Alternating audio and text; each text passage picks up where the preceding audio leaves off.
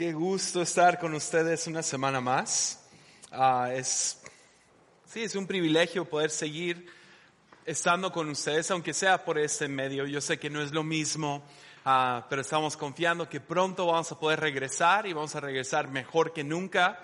Ah, sí va a haber una nueva normalidad, aceptémoslo, pero como cristiano, mi confianza es que la nueva normalidad es que va a ser mejor que la pasada.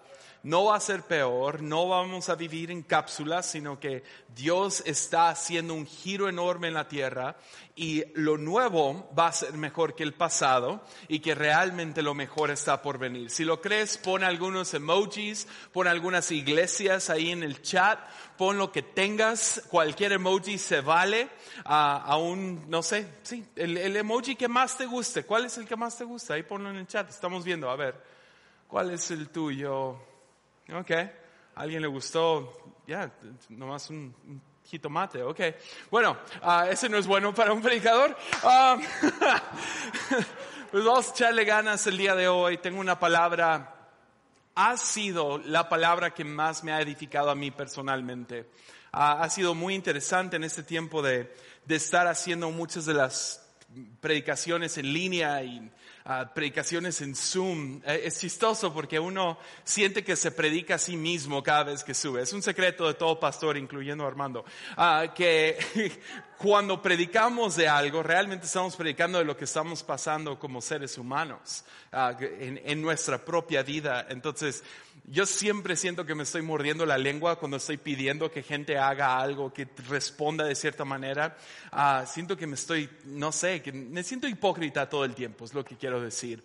Pero todos somos una obra en proceso, todos estamos trabajando duro en, en, en crecer en eso que es el cristianismo y en el seguir a Jesús. Y uh, esta es una de esas palabras que siento que me estoy predicando a mí mismo.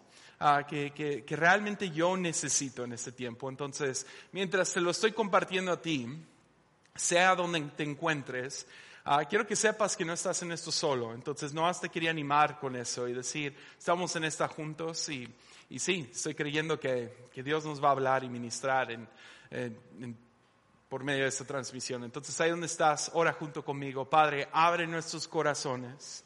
Y Señor, te damos libre, libre no sé, libertad, háblanos lo que tú quieras. Abrimos nuestros corazones, abrimos nuestras mentes y Señor, te recibimos tu palabra. Y Señor, confiamos que va a caer como semilla en tierra buena y que va a dar fruto a su debido tiempo. Te pido, Señor, por una unción y una gracia para comunicar tu palabra. Y uh, sí, gracias, gracias, gracias. En el nombre de Jesús. Amén y amén. Pues el día de hoy quiero compartir una historia peculiar del pueblo de Israel. Donde nos encontramos en la historia no es tan complicado, si has visto El Príncipe de Egipto o esas películas de Moisés que pasan en diciembre por TV Azteca.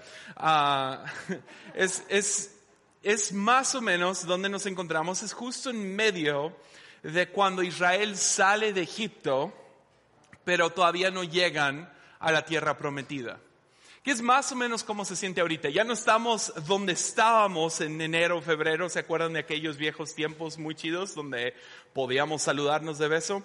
Ah, algunos dicen que bueno que eso ya se acabó, ah, pero, pero todavía no llegamos a, cómo va a ser el mundo. Estamos en este proceso, estamos en medio.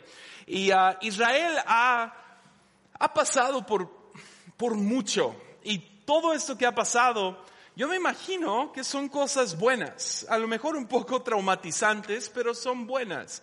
¿Ves? Dios los libera de Egipto por medio de plagas impresionantes, parte el mar rojo en dos, cruzan el desierto. Cuando llegan al desierto, Dios provee pan del cielo, uh, provee un pilar de fuego en la noche para mantenerlos calientitos, una nube durante el día. Sin embargo, llegan a un lugar donde de repente se encuentran sin agua, sin agua. Y me ha ministrado mucho, déjaselos leo, es, es Éxodo 17, versículo 1. Dice, por orden del Señor, toda la comunidad de Israel partió del desierto de Sin y anduvo de un lugar a otro. Finalmente acamparon en Refidim, pero ahí no había agua para, el, para que el pueblo bebiera. Así que el pueblo volvió a quejarse con Moisés. Danos agua para beber, reclamaron. Cállense. Tienes que amar el liderazgo de Moisés, ¿no? Cállense. Cállense, respondió Moisés. ¿Por qué se quejan contra mí? ¿Por qué ponen a prueba al Señor? Ahora acuérdate de eso. ¿Por qué ponen a prueba al Señor? Es una respuesta un poco nada que ver hasta que lo piensas un poquito. Pero ellos atormentados por la sed, siguieron, discutiendo con Moisés. ¿Por qué nos sacaste de Egipto? ¿Quieres matarnos de sed a nosotros, a nuestros hijos y a nuestros animales? Animales es relevante aquí porque pues, los animales es básicamente su economía, es su comida y su ropa y su manera de intercambiar. Entonces Moisés clamó al Señor, ¿qué hago con este pueblo? Están a punto de apedrearme. El Señor le dijo a Moisés, pasa por delante del pueblo, toma tu vara, la que usaste para golpear las aguas del Nilo, y lleva a algunos ancianos de Israel para que te acompañen. Yo me pararé frente a ti sobre la roca en el monte de Sinaí, golpea la roca y saldrá agua a chorros entonces el pueblo podrá beber. Así que Moisés golpeó la roca, como se le indicó, el agua brotó a chorros a la vista de los ancianos. Entonces Moisés llamó a aquel lugar Masa, que significa prueba, y Meriba, que significa discusión, porque el pueblo de Israel discutió con Moisés, puso a prueba al Señor, diciendo, ¿está o no el Señor aquí con nosotros? Ahora, déjate digo por qué esto resuena para mí en la gran pandemia del COVID-19. Porque ves, sea cuando sea que tú recibiste la noticia de que todo se va a cerrar, creo que todos sentimos la misma cosa, que es sentimos escasez.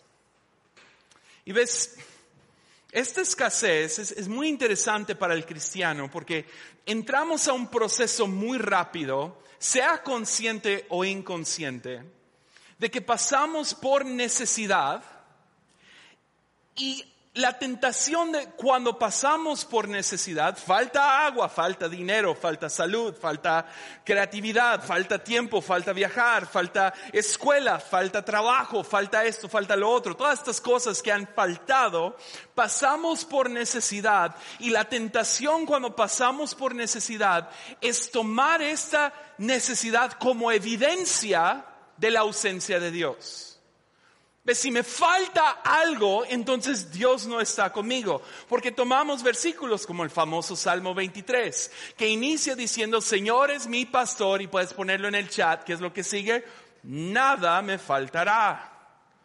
Jehová es mi pastor, nada me faltará. Y estamos, o sea, confiados de que si, de que si me falta algo, que si me llega a faltar, entonces Dios no está presente. Y esto nos lleva próxima conclusión es, si Dios no está conmigo, entonces, ¿qué miedo? Entramos a, un temor. ¿Ves? Mi hijo no tiene miedo de la oscuridad a menos de que yo no esté presente. De la misma manera, podemos afrontar lo que sea siempre y cuando sepamos que Dios va con nosotros, pero cuando nos falta algo decimos automáticamente, si paso por necesidad, si paso por escasez, si paso por estas por este tiempo sin y tú ya en el blanco, entonces Dios está ausente.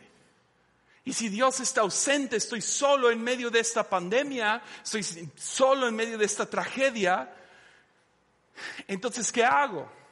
Y de ahí viene, y eso es lo que Moisés agarró de inmediato, que cuando sentimos que Dios no está presente, empezamos a exigir pruebas.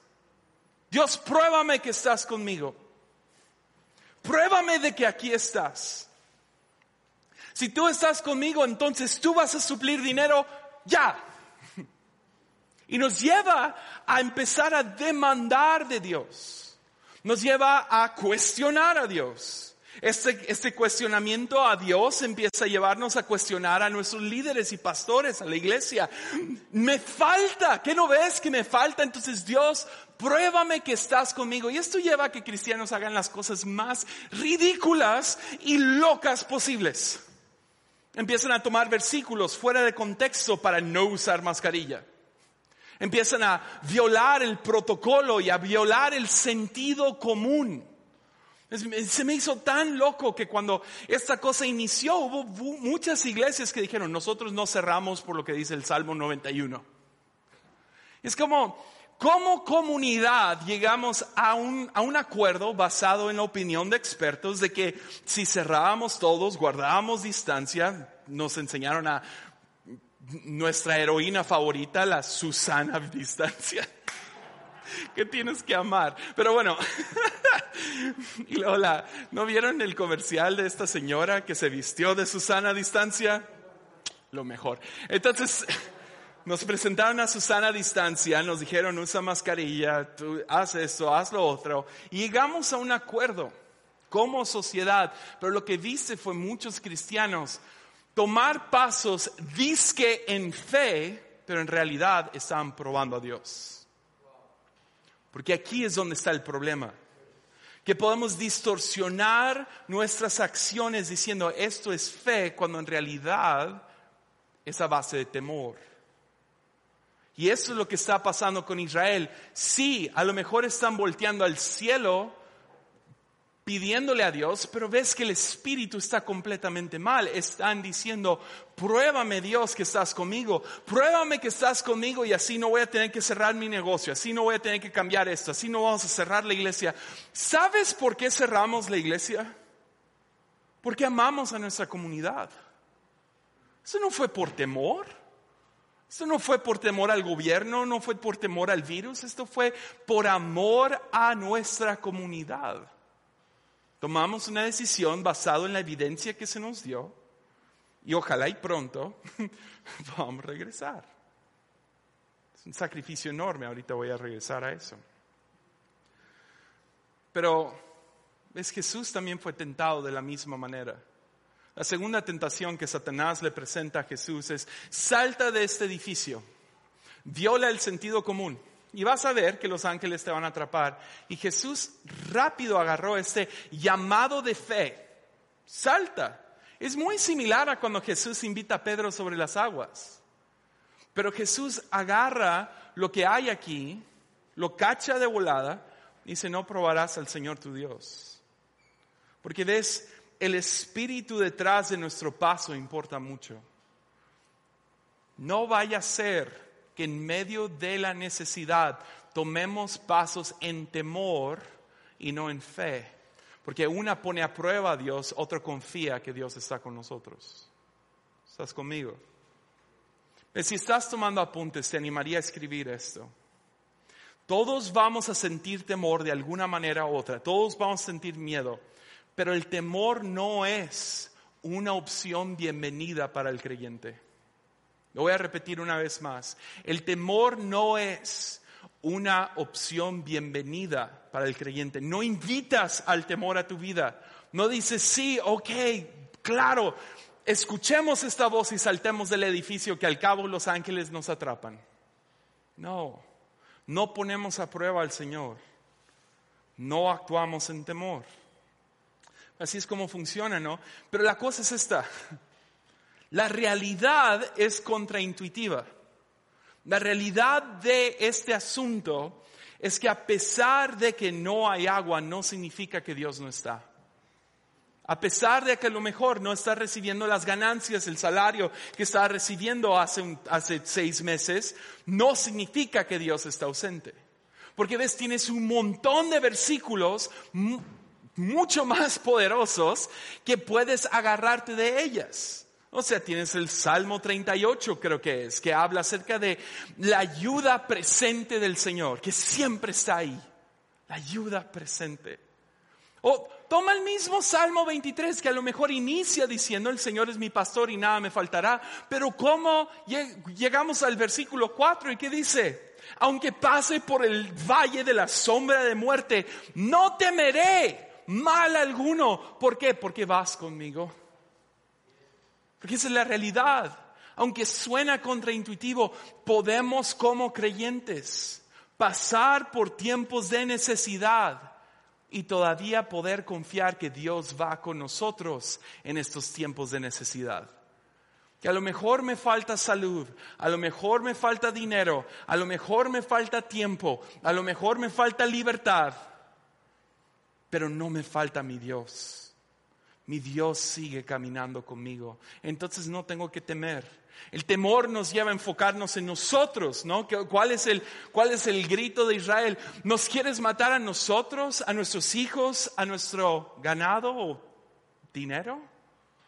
¿Quieres matarnos a mí? Y te enfocas en ti, te enfocas en ti. Y he hablado de esto con ustedes antes. Te vuelves más y más y más desagradable como ser humano porque solo te enfocas en ti. Pero el llamado de la iglesia, el llamado de creyentes, no es enfocarnos en nosotros, sino buscar el bienestar de otros. Esa es la razón que los polos opuestos no es temor y valentía, es temor y amor. Amor es el antítesis de, este temor, del miedo. Porque el amor, a diferencia del temor, el temor te hace enfocarte en ti mismo y en los tuyos. El amor te ayuda a enfocarte en los demás. Y esa es la razón que nosotros tomamos este gran sacrificio como iglesia de cerrar las puertas. ¿Tú crees que estas luces se pagan solas? ¿Tú crees que el pastor no los extraña, que ha estado de vacaciones en este tiempo y no les preocupa su vida?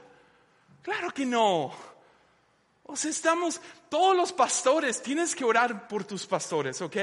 Compromiso, como diría mi hijo, pinky promise, promesa de meñique, esas no se rompen, que vas a estar orando por tus pastores. Esto ha sido muy difícil, nunca hemos pasado por una pandemia global, no sabemos qué hacer. Oramos por ti todos los días de nuestra vida. Entonces ora por tus pastores. Pero ese fue un sacrificio. ¿Por qué se cerró la iglesia? Armando estaba pensando en Armando, no, estaba pensando en ti. Y tomó el gran sacrificio de cerrar, porque eso fue lo que nos dijeron. Si cierran todo, a pesar de que recibas un golpe duro a la economía, un golpe duro a tus emociones, un golpe duro al estrés, un golpe duro a no poder estar en familia. ¿Cuántos no han extrañado la iglesia en este tiempo? Si extrañas la iglesia, por favor, pon el emoji con la mano arriba. Extrañamos la iglesia, nuestra familia, nuestra comunidad. Pero estamos bien con rendirlo porque eso es lo que hace el amor. Se sacrifica por el bien de los demás. El llamado de un creyente no es caminar en temor, sino buscar el bienestar, la paz, el gozo de otros. Entonces, en tiempos como el 2020, esta es nuestra oportunidad para brillar. Porque ves, todos están en la oscuridad del temor y nosotros podemos estar en la luz del amor, entregándonos por los demás, buscando el bienestar de otros antes de buscar el de nosotros. Es el chiste. Cuando inició esta pandemia, ah, no estaba muy informado con pandemias y todas estas cosas. No entendía muy bien qué es lo que estaba sucediendo. Yo estaba igual que todos diciendo, van a ser dos semanas y lo van a controlar y todo va a estar bien, ¿verdad? Ah, ya va a salir una vacuna, rápido, lo van a sacar de volada. Lo que pensaba. Entonces dije, tengo que entender un poco de esto. Entonces me compré dos, tres libros y no los leí todos completos, pero agarré, creo que fueron cuatro libros que compré acerca de pandemias y todo esto. Algunos eran más académicos, otros eran más como que historia. Y agarré un libro. Ahora, no leo muchos libros de terror. He leído dos, tres de Stephen King, pero nada, nada muy feo. Yo nunca he leído algo que me hizo temblar como uno de estos libros. El libro básicamente se agarra la autora contando historias de terror de pandemias. No creo que es el chiste, ahí no dice es una historia de terror, es una historia de, historia, es un libro de historia. Y cuenta historia tras historia de, en detalle cómo sucedieron diferentes ¿Qué es lo que sucedió durante diferentes pandemias? Les digo, fue un libro oscuro. Pero empezó a narrar, y aquí escribí algunos de los datos, acerca de cómo se comportó la gente ante esas pandemias. Por ejemplo, en, el siglo XIII, creo que se dice, en 1300, y feria, pegó la plaga negra, famosa plaga negra. Ah, fue una plaga espantosa, matando a un porcentaje enorme de la población mundial. Ah, muy feo, una enfermedad fea, una manera terrible para morir.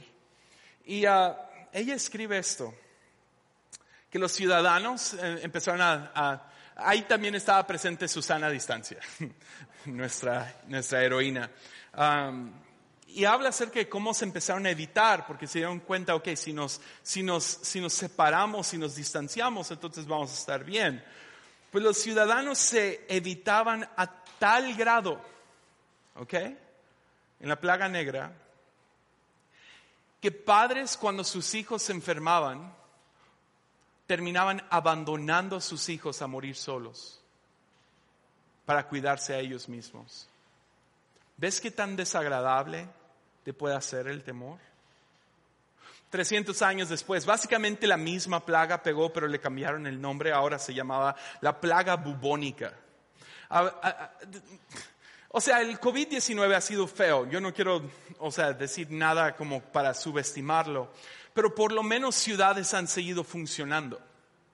En el pasado ha habido varios, varias pandemias donde, donde eh, por, lo, por ejemplo, en la plaga bubónica, ciudades que eran ciudades importantes en el mundo, literal se desintegraban. Gente dejaba de hacer los trabajos básicos. Como ahorita tuvimos personal esencial, ¿no? Gente todavía se llevaron la basura, había luz y había agua, y por lo menos en algunas colonias. Ah, pero, pero funcionaban las ciudades, han funcionado las ciudades. En el, en el año 1600, literal se desintegraban estas ciudades. Gente se iba, se escondía, no dejaban de hacer su trabajo. Literal dejaban de funcionar.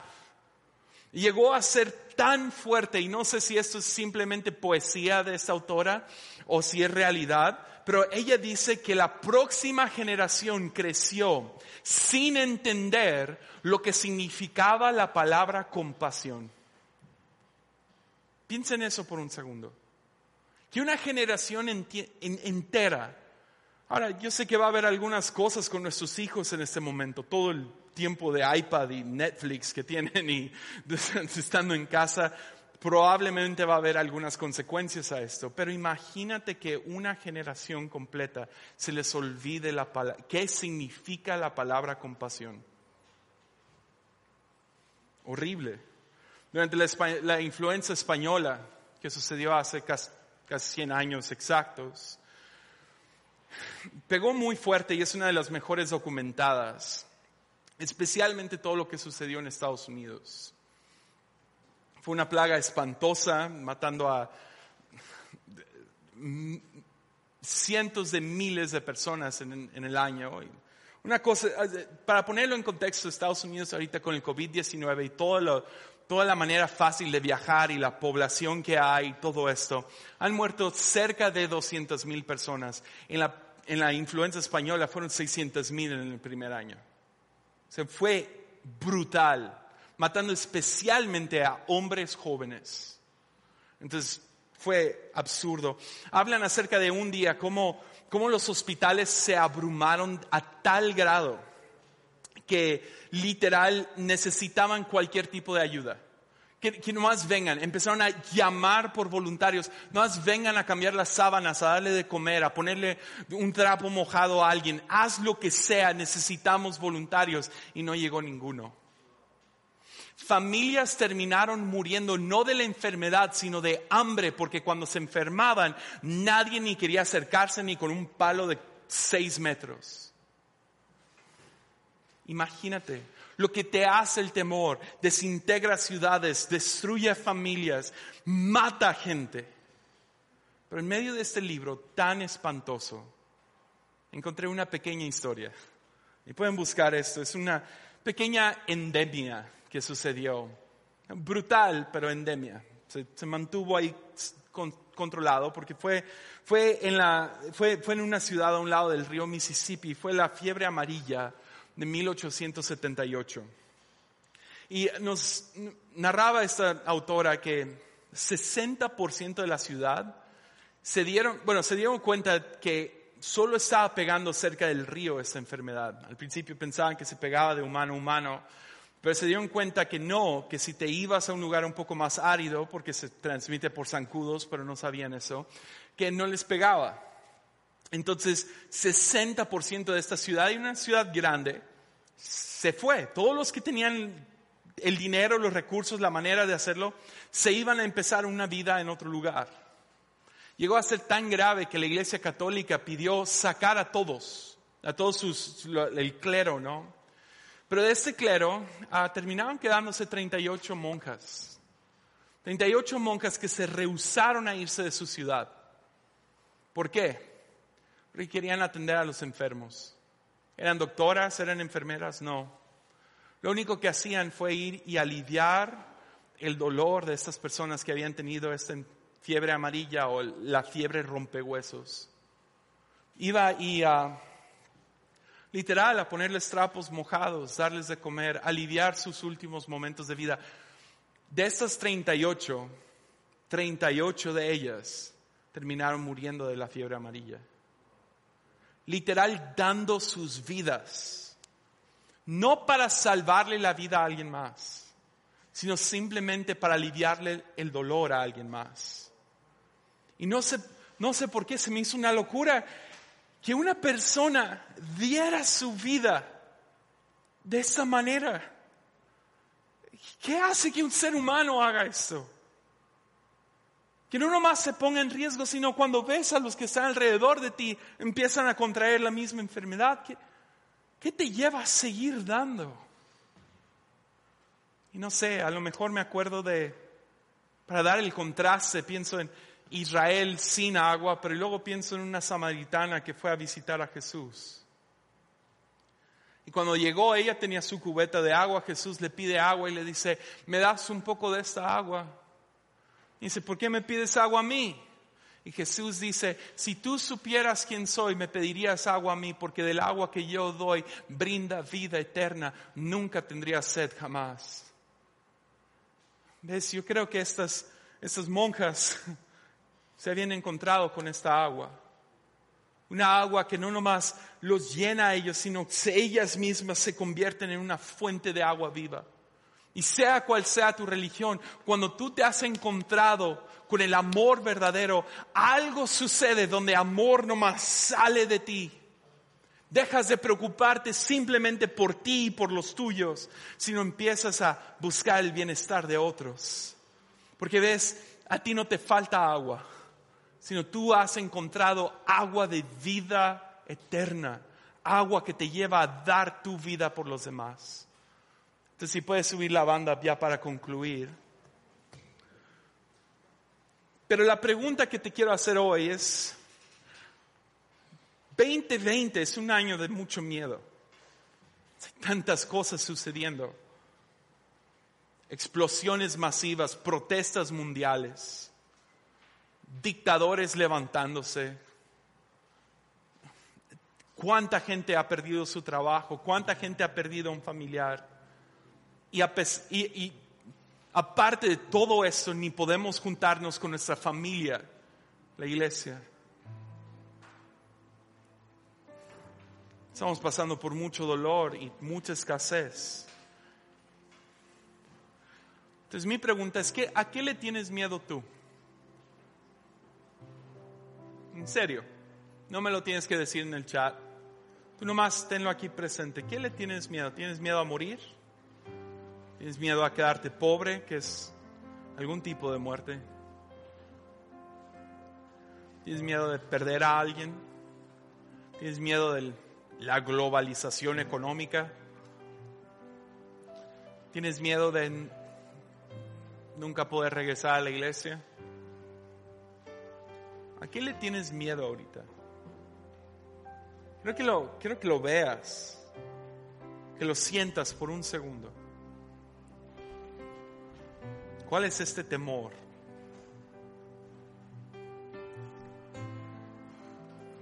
¿Y cómo debemos de actuar con este temor? ¿Debemos de dejar que este temor dicte nuestras vidas o no? ¿O podemos simplemente verlo como, como un intruso en nuestras vidas? Que podamos tomar un segundo, verlo y decir, ¿sabes qué? No eres bienvenido en mi vida y ahora verlo y ver cómo puedo actuar en amor. ¿Qué acciones puedo tomar en amor que contradigan este temor que tengo en mi vida? Para así caminar en verdadera fe. Para no lanzarme de la torre, pero sí caminar sobre el agua. Para no reclamarle a Dios, sino poder poder recibir de esa agua que Dios nos da, que nos da vida eterna. La razón que les leí este versículo es por el último versículo. Estaba en mi oficina y me enojé. Es muy fácil enojarte con Israel. ya, son unos... Oh, es tan fácil. ¿Y sabes por qué nos enojamos con Israel cuando leemos el Antiguo Testamento? Nos encontramos ahí. Tú y yo somos Israel, lo hemos hecho vez tras vez, todo lo que hacen. También tenemos nuestros ídolos y nuestros temores y nuestras quejas y todo eso. Pero el final me enojó porque sentí que fue una advertencia de parte de Dios. Y fue, déjase los leo y luego les explico por qué me dio miedo. El último versículo dice, entonces Moisés llamó a aquel lugar Masa, que significa prueba, y Meriba, que significa discusión. Porque el pueblo de Israel discutió con Moisés y puso a prueba al Señor diciendo, ¿está o no el Señor aquí con nosotros? Estamos viviendo una temporada. En, algunas, en algunos lugares, en algunos, no sé, empleos, círculos, estados, no sé, se siente como que se está acabando. No sé si esto es cierto, no sé, no quiero predecir el futuro y no quiero decir esta pandemia en el nombre de Jesús se va a acabar mañana. No sé, quién sabe, a lo mejor son cinco años, ojalá y es mañana, pero lo más probable es que va a ser un ratito más. Pero se siente como que estamos del otro lado. Sea como sea, lo que sí es cierto es que cada pandemia se ha acabado. ¿Ok? A lo mejor la enfermedad circula, pero ya no es pandemia. Entonces se va a acabar esto. Va a llegar un momento donde eso se va a acabar. Sea como se ve, se va a acabar. Sea la vacuna, inmunidad de rebaño, sea que ya, se va a acabar. Cuando se acabe, ¿cómo se va a llamar esta temporada en tu vida? Que yo leo esto y me frustra, porque el lugar donde salió agua se terminó llamando masa, que significa prueba, y discusión, Meriba. Porque Israel cuestionó, ¿estás o no con nosotros? Se pudo haber nombrado lo que sea. Se pudo haber nombrado la temporada en la cual, no sé, el lugar donde Dios proveyó agua, el lugar del milagro. Dios cumplió de nuevo. ¿Quién sabe? Si hubiera podido llamar lo que sea, pero se termina llamando masa y meriva, discusión y queja. No se nombró basado en lo que Dios hizo, se nombró de acuerdo a la reacción de la gente. Entonces, si esto es cierto en esta ocasión, ¿cómo se va a llamar esta temporada en tu vida? Basado en cómo tú te has comportado, las decisiones que tú has tomado. ¿Se va a llamar la temporada en la que más te quejaste? la temporada en la que más te peleaste con tu esposa, sea, llamar la temporada en la que viste más Netflix en tu vida. O podríamos nombrar eso algo diferente. Cuando inició todo esto, ya te pedí a ti que pensaras cuál es el miedo que más abunda en tu vida en este momento. Para mí fue, ok, una, mucho de mi salario viene de viajar. ¿Qué crees que pasó con la pandemia? ¡Fum! Cero viajes de un día para el otro. Tuvimos que cerrar la iglesia. La iglesia es básicamente un lugar donde nos dedicamos a eventos masivos. ¡Fum! Adiós salario. Literal, casi todo, todo nuestra entrada de dinero a Dios. Entonces nuestro temor fue, ¿cómo vamos a sobrevivir esto? Me acuerdo sentándome con mi esposa asustadísimo, diciéndole a mi hijo que no puede comprar un papalote de 20 pesos. Por temor. No, no, tenemos que cerrar y cerrar, cerrar. No, no gastes, cambie. Y sí, tenemos que cambiar nuestros gastos, obviamente. Pero el temor nos está llevando a aferrarnos a lo poco que teníamos. Y nos sentamos y oramos. Y esto fue antes de tener esta palabra. Pero básicamente, en esencia, nos sentamos yo y mi esposa Mimi y platicamos y dijimos, ¿cómo queremos que se llame esta temporada? Y me acuerdo sentándonos y los dos como que al mismo tiempo dijimos, vamos a ser lo más generosos posibles. Vamos a dar más de lo que podamos pedir o imaginar. Vamos a dar dinero, vamos a dar tiempo, vamos a dar todo lo que tengamos, no más vamos a vivir dando en este tiempo. Yo pensé que iba a ser un mes, van seis meses. Y yo sé que la, la, Biblia nos enseña que tu mano derecha no sepa lo que da tu mano izquierda o al revés, no me acuerdo cómo es. Pero yo decidí poner en mi teléfono cada vez que di una ofrenda. No sé cuánto es y nomás sumarlo.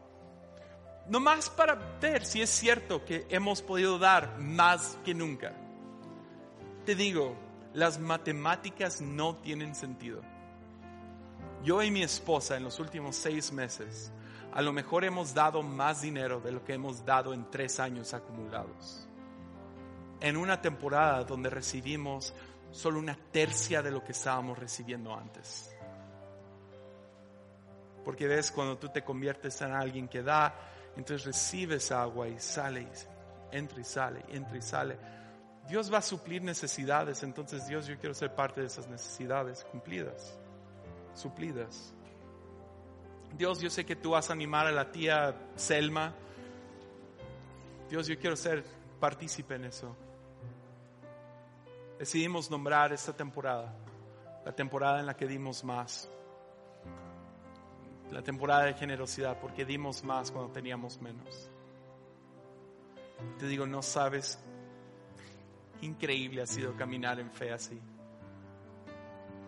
Yo voy a poder nombrar mi. Nunca soy el héroe de mis historias, pero en esta ocasión estoy, estoy feliz. Porque a veces tenía miedo de tocar la pobreza. Ahora he visto que puedo entrar a las flamas y no me queman. Puedo tocar al leproso y yo no me enfermo, sino él se sana. Puedo tocar la, la pobreza y sanarla. Entonces mi ánimo para ti es, ¿cómo vas a nombrar esta temporada? Va a ser a base de temor, a base de la escasez, de la necesidad, de la disque ausencia de Dios. O vas a decir, sabes que yo confío que Dios está conmigo y si Dios está conmigo, yo puedo ser generoso, puedo ser amoroso, puedo buscar el bienestar de otros, porque ahora yo no nomás me enfoco en Dios, dame a mí, sino ahora yo me convierto en un vehículo para su espíritu hacia otros. Yo quisiera ser luz en medio de historias de oscuridad. Envidio tanto a estas 38 monjas, a pesar de que yo sé que murieron de una manera brutal. De todos modos, en un libro secular, ellas resaltan con el amor de Cristo en sus vidas. Entonces, te animo a ti. ¿Cómo vas a nombrar la temporada? ¿Cómo la vas a nombrar? ¿Cómo se va a llamar esto? Amén. Entonces, Padre, ayúdanos reenfócanos en ti. Recuérdanos que estás con nosotros que tú caminas con nosotros y que si estamos contigo, aunque nos falte, realmente nada nos falta si te tenemos a ti. Aunque nos falte dinero, aunque nos falte salud, aunque nos falte un familiar, si te tenemos a ti, lo tenemos todo. Y si te tenemos a ti, entonces podemos darlo todo. Señor, te pido que retes a tu iglesia a hacer luz, a hacer sal en medio de tinieblas, en medio de un mundo tan que podamos darle sabor y darle valor. Bendícenos con oportunidades, abre nuestros ojos para reflejar tu amor como nunca. En el nombre de Jesús. Amén y amén.